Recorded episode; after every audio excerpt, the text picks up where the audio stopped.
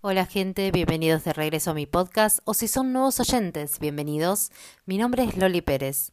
Hoy en Abre tu mente nos adentramos al 8 de la madriguera, que es la muerte de la princesa más querida por todo el mundo, Lady Di. Pero antes de continuar, les recuerdo que me pueden encontrar en las redes sociales como arroba Loli OK, tanto en Instagram como en Twitter. Desde mi humilde posición les pido que mantengan la cuarentena, si van a salir usen tapabocas y respeten las medidas de seguridad. Pero si no es necesario, te pido, quédate en casa.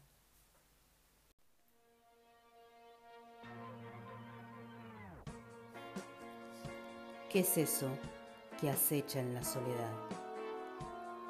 Que dispara tu instinto de supervivencia. Eso que no te atreves a mirar. Que percibes en el ángulo de tu ojo. No te des vuelta no respires, no pestañees. Solo abre tu mente y pregúntate. ¿Y si fuera cierto?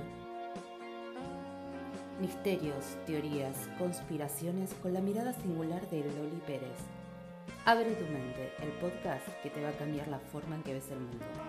Encontralo todas las semanas en Spotify y demás distribuciones. Abre tu mente, conducido por Loli Pérez.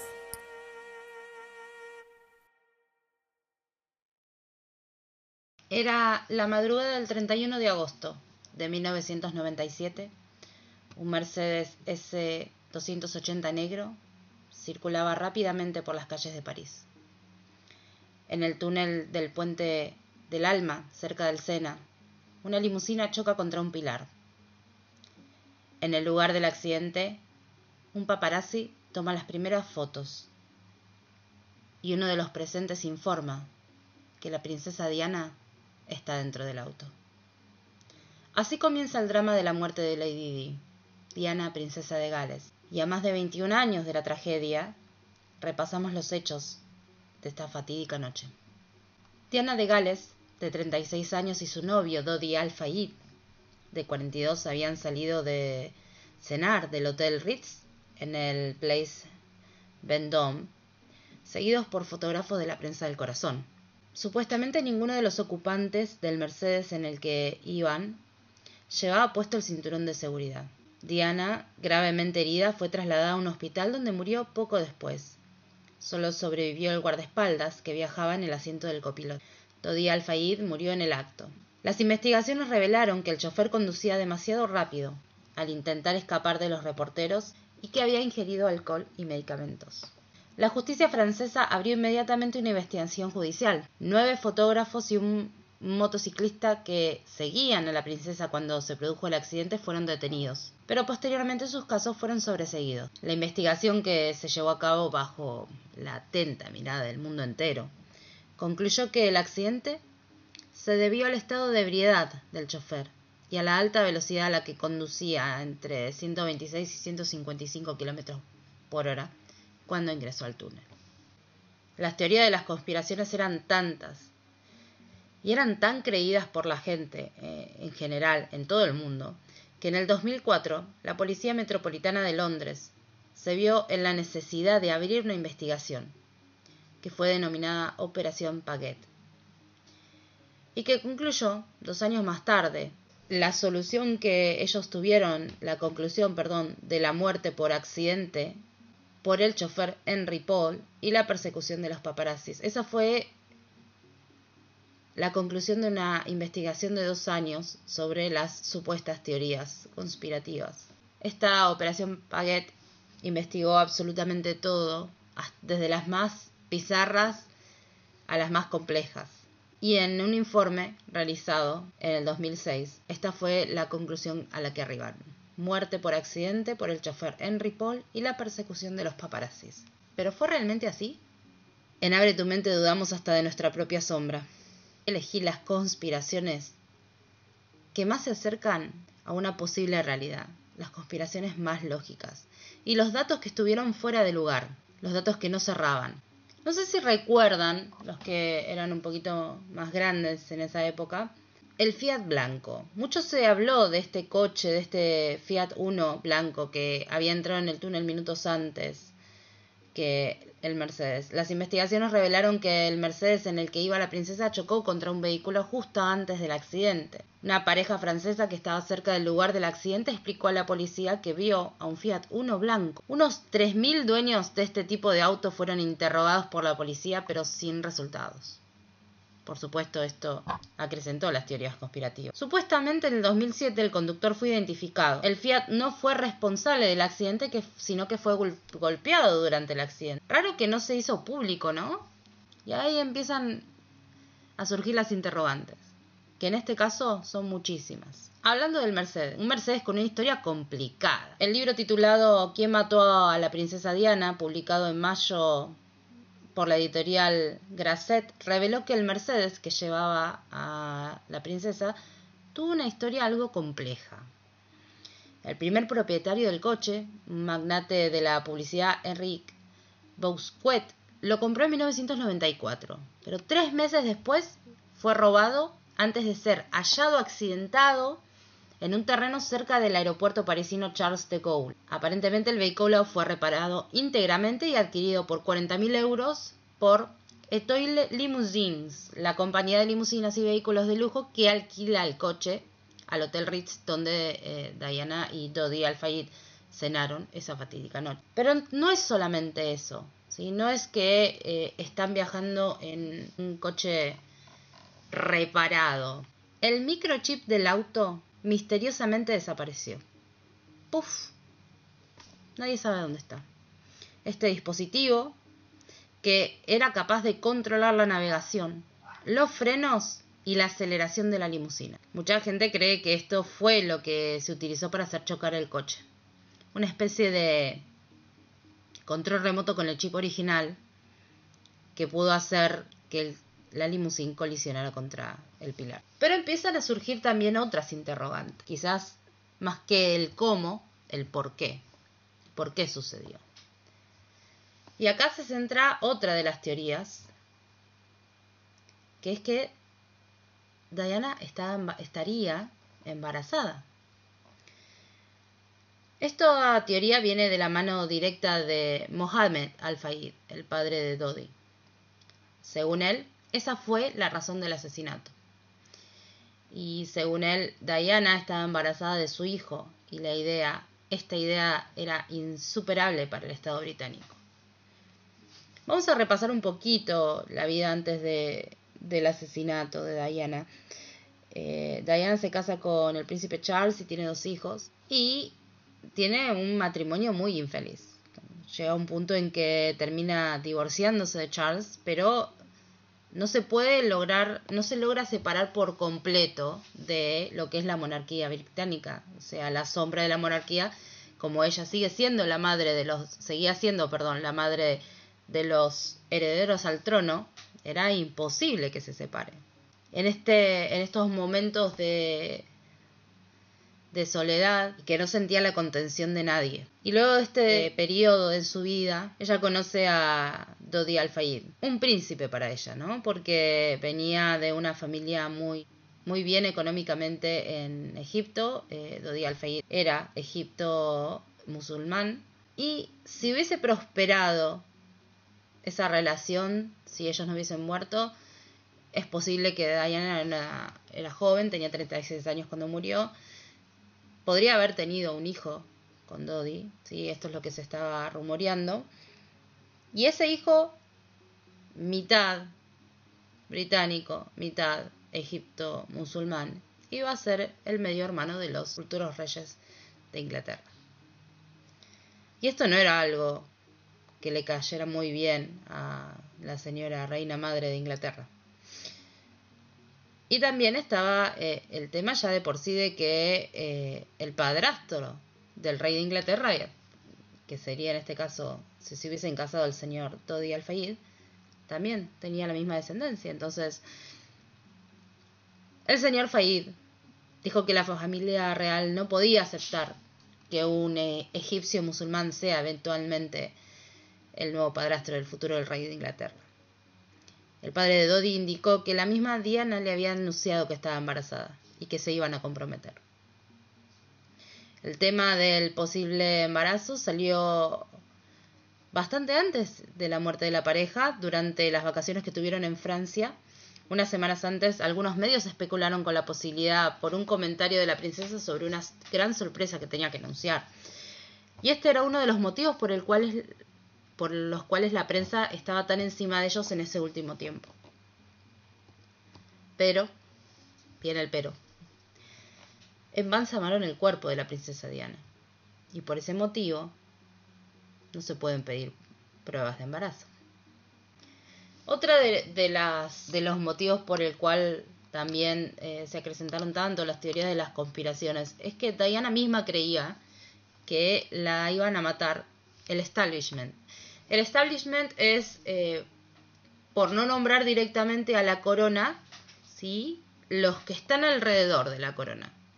La gente que se favorece de la corona. Una supuesta carta que su ex mayordomo Paul Burrell tenía guardada, de las cartas que solía ella escribirle. En esta carta dice, estoy sola en mi escritorio en octubre, esperando que alguien me abrace y me dé coraje para mantenerme fuerte y con la cabeza alta. Esta época de mi vida es la más peligrosa. Mi esposo está planeando un accidente en mi auto. Frenos rotos y un buen golpe en la cabeza. Si se le aclara el camino para que se case Charles. Una carta que, una nota que parece predestinada, porque la escribió en octubre del de un año antes de, de fallecer, de 1996. Y es que la princesa ya tuvo experiencias, problemas con autos. Cuando falleció su guardaespaldas en un accidente que ella creyó que era una conspiración. Uno de los temas que a mí más me sonó, más me sonó raro. Y hablamos de conductor, Henry Paul. Enrique fue cabeza de seguridad en el Ritz en París, pero que se cree que estaba en la lista de empleados de varias empresas de seguridad en Francia y Gran Bretaña, o ambas. La gente que duda de los eventos indica que Paul no estaba borracho al momento del accidente, sino que fue una mentira para cubrir el asesinato, y supuestamente que su cuerpo fue cambiado por otro cuando hicieron el examen toxicológico, para que diera positivo. Y la gente que se basa eh, en esta teoría o que indica esta teoría es que Henry Paul tomaba un medicamento que al momento de hacer el examen toxicológico no salió. ¿sí? Tomaba un medicamento y aparte tomaba alcohol tomando medicamento. Es algo que es una medicación que él para una condición que él tenía. Y sí tenía en el examen toxicológico indicios de monóxido de carbono. Raro, ¿no? Raro para, para una persona que, según los reportes, murió al instante porque eh, esto es muy gráfico, ¿no? Pero eh, se le quebró el cuello del golpe y, y, muere al instante. Entonces no tuvo tiempo de, de inhalar su cuerpo no tuvo tiempo de inhalar absolutamente nada. ¿De dónde sale el monóxido de carbono? Las teorías conspirativas indican que el cuerpo que supuestamente fue cambiado por el de Henry eh, al momento de hacer el examen toxicológico era de una persona que se había suicidado. Y ahí, si nos ponemos a pensar un poquito, una persona que se suicidó se pudo haber suicidado con monóxido de carbono y pudo haber ingerido alcohol para no estar consciente durante el proceso. Y aparte, que acá es donde a mí me empieza a resbalar la información, ¿sí? Una persona como Henry Paul, que es jefe de seguridad en el Ritz, que está llevando a una de las personas más importantes del momento. ¿Por qué se iba a poner en riesgo su carrera, su trabajo en general, su propia vida, sabiendo lo que conllevaba trasladar a una persona tan famosa como lo era la princesa Diana en ese momento. Es como que sabes que estás todo el tiempo perseguido por paparazzis, que tenés que estar con todas las luces manejando. Medio raro también. Durante la operación Paget, los investigadores concluyeron que Paul estaba involucrado con operaciones de bajo nivel de la DST. La DST es una agencia de inteligencia francesa de contraespionaje y contraterrorismo. O sea, la misma base de operaciones de la metropolitana, esta operación Paguet, indica que Paul era empleado de una agencia de inteligencia francesa. Pero no, por supuesto, siempre viene el pelo. Supuestamente, las operaciones con personas importantes, tan importantes como Lady Di, eran para, para personas de, de alto rango. Este era su trabajo de día. Qué loco, ¿no? Justo una espía termina siendo chofer de Lady Di. ¿Qué hacía, no? Un espía siendo chofer de Lady Di. Hubo muchas instancias en que pudo haberse hecho mal las cosas y una de las instancias en la que definitivamente se hicieron mal las cosas y que lo que se piensa es que fue a propósito, fue en cuanto al cuidado médico de Diana y, y lo que se indica es que fue saboteado. Supuestamente los doctores dejaron morir a Lady Di a propósito, no tratándola como correspondía y no dejando que su cuerpo se recupere.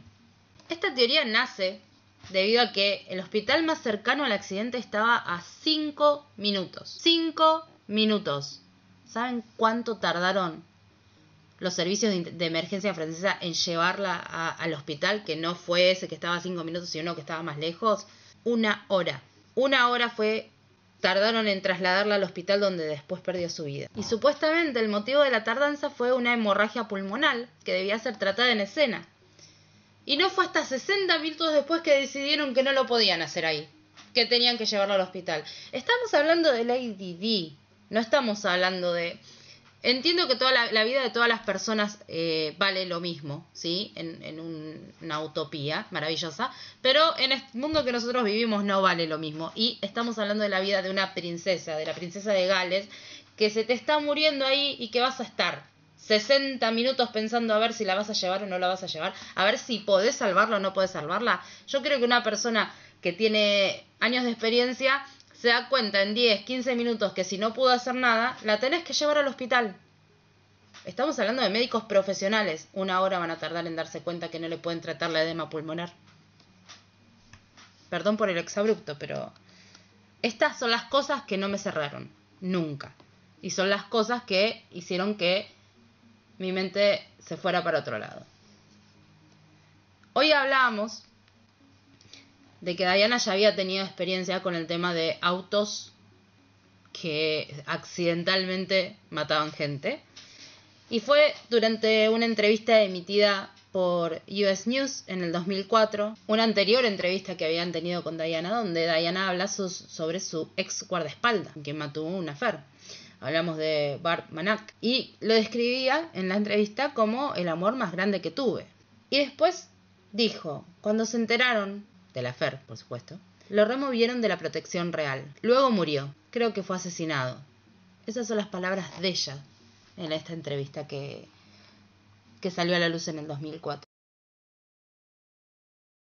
Seguimos con las cosas raras porque esto empezó con un auto blanco metiéndose antes en el túnel con unos paparazzis ahí, pero siguen las cosas raras. Y otra de las... Los franceses son tan limpitos, tan, pero tan limpitos que decidieron, decidieron limpiar la evidencia, digo, el túnel, decidieron limpiar el túnel donde sucedió el accidente. Cuatro horas posteriores al accidente, el túnel del puente del alma se encontraba limpio y listo para volver a usarse borrando toda evidencia forense posible que pudiera haber quedado. Lo dejo a sus criterios. Y vamos a hablar ahora, venimos hablando de los porqués, posibles porqués, venimos hablando de los cómo, y vamos a hablar ahora de los quién, quiénes, quizás. Porque lo que todas estas teorías tienen en común, que los perpetuadores de este crimen posiblemente haya sido la misma familia real, la corona británica. Y para ser más exactos, según las palabras de Mohammed Al-Fayed, el padre de Dodi, el príncipe Felipe, que es quien supuestamente maneja toda la corona. Y apoyando esta parte de las teorías es que hubo un grupo de agentes de MI6 y MI5, pero para los que no saben son la CIA y el FBI de Gran Bretaña, que fue confirmado que se encontraban en Francia cuando la princesa Diana murió. Lord Shay, que era embajador de Inglaterra en Francia durante el suceso, indicó que habían agentes del MI5 y el MI6 pero que estaban trabajando en cooperación con las autoridades francesas en temas de contraterrorismo, antidrogas y problemas de seguridad. Todo normal, por supuesto. Hasta ahí vamos bien. Y después dice, muy, muy llanamente, que él no estaba al tanto que Diana estaba en París hasta que le llamaron por el accidente. Ok, señor Lord Jay, embajador de Inglaterra en Francia, que no sabe que Lady Di, princesa de Gales, está en territorio parisino. Ok, claro. Sí, sí, tiene mucha coherencia, mucha lógica tiene. Entonces, repasemos un poco para que nos quede claro esto. Tenemos un Fiat blanco que nunca encontraron y después de 10 años supuestamente identifican el conductor. ¿Por qué no habló durante 10 años si supuestamente nada más le habían chocado el coche antes? O sea, este Fiat 1 blanco es supuestamente chocado por la limusina antes de que la limusina colapse contra el pilar. Tenemos un Mercedes, una limusina con una historia complicada, una limusina que no era un coche de primera línea, ¿sí? que había sido recauchutado, por decirlo de alguna manera.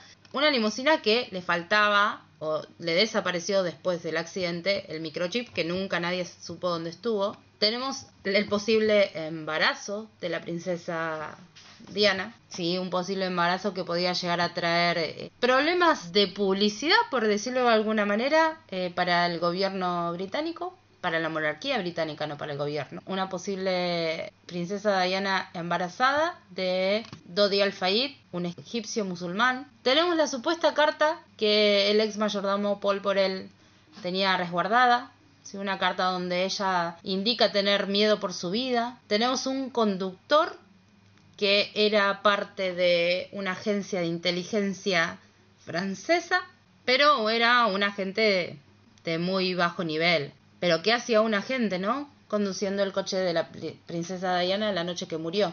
Tenemos cuidados médicos saboteados porque tardaron más de una hora en llevarlo a un hospital que tenían a cinco minutos de, distancia. Sí, con una con un servicio de emergencia francés que supuestamente sí tiene centrado el tema en, en poder eh, tratar las heridas en, en, el lugar, pero una hora vas a tardar ante cuenta que no podés. Tenemos la muerte del guardaespaldas como antecedente. La muerte del guardaespaldas que fue un accidente de auto también. Y tenemos un túnel que estuvo limpio cuatro horas después. Y por supuesto, todas las teorías que apuntan a un único, y a un único perpetuador, la familia real. La conclusión más triste de todas que he tenido que dar desde que tengo el programa porque honestamente Lady fue un modelo a seguir para muchas personas, para mí también. Fue una persona muy... el tipo de princesa que me hubiese gustado que Disney explayara en sus mil historias. Si partimos de los hechos solo tomando la información brindada de forma oficial, el accidente de, Lady Di y Dodi Al-Fayed no brinda datos claros. Alcohol y paparazzis. Esa es la conclusión oficial. Y honestamente creo que Diana, princesa de Gales, se merecía más que eso. Podemos estar seguros que su accidente no tuvo nada de accidente. Creo firmemente luego de una investigación de casi dos semanas leyendo reportes, entrevistas, etc. Que Diana temía por su vida, que se sentía sola y fue descuidada. Y que en su soledad conoció a su verdadero príncipe, que era Dodi Al-Fayed, y que junto a él iba a tener su cuento de hadas. Pero alguien no quiso que así sea. Y en ciencia criminal, la pregunta básica para conocer el motivo es ¿A quién benefició su muerte? Y la respuesta parecería clara, ¿no? A la corona británica.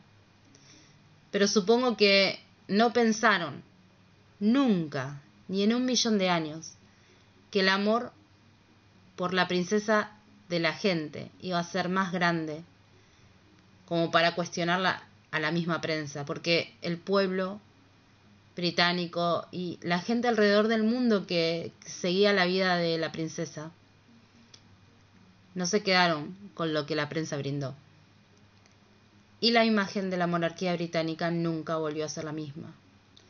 Porque después de todo, lo único que nos queda por preguntar es, ¿y si fuera cierto? Mi nombre es Loli Pérez y esto fue Abre tu mente.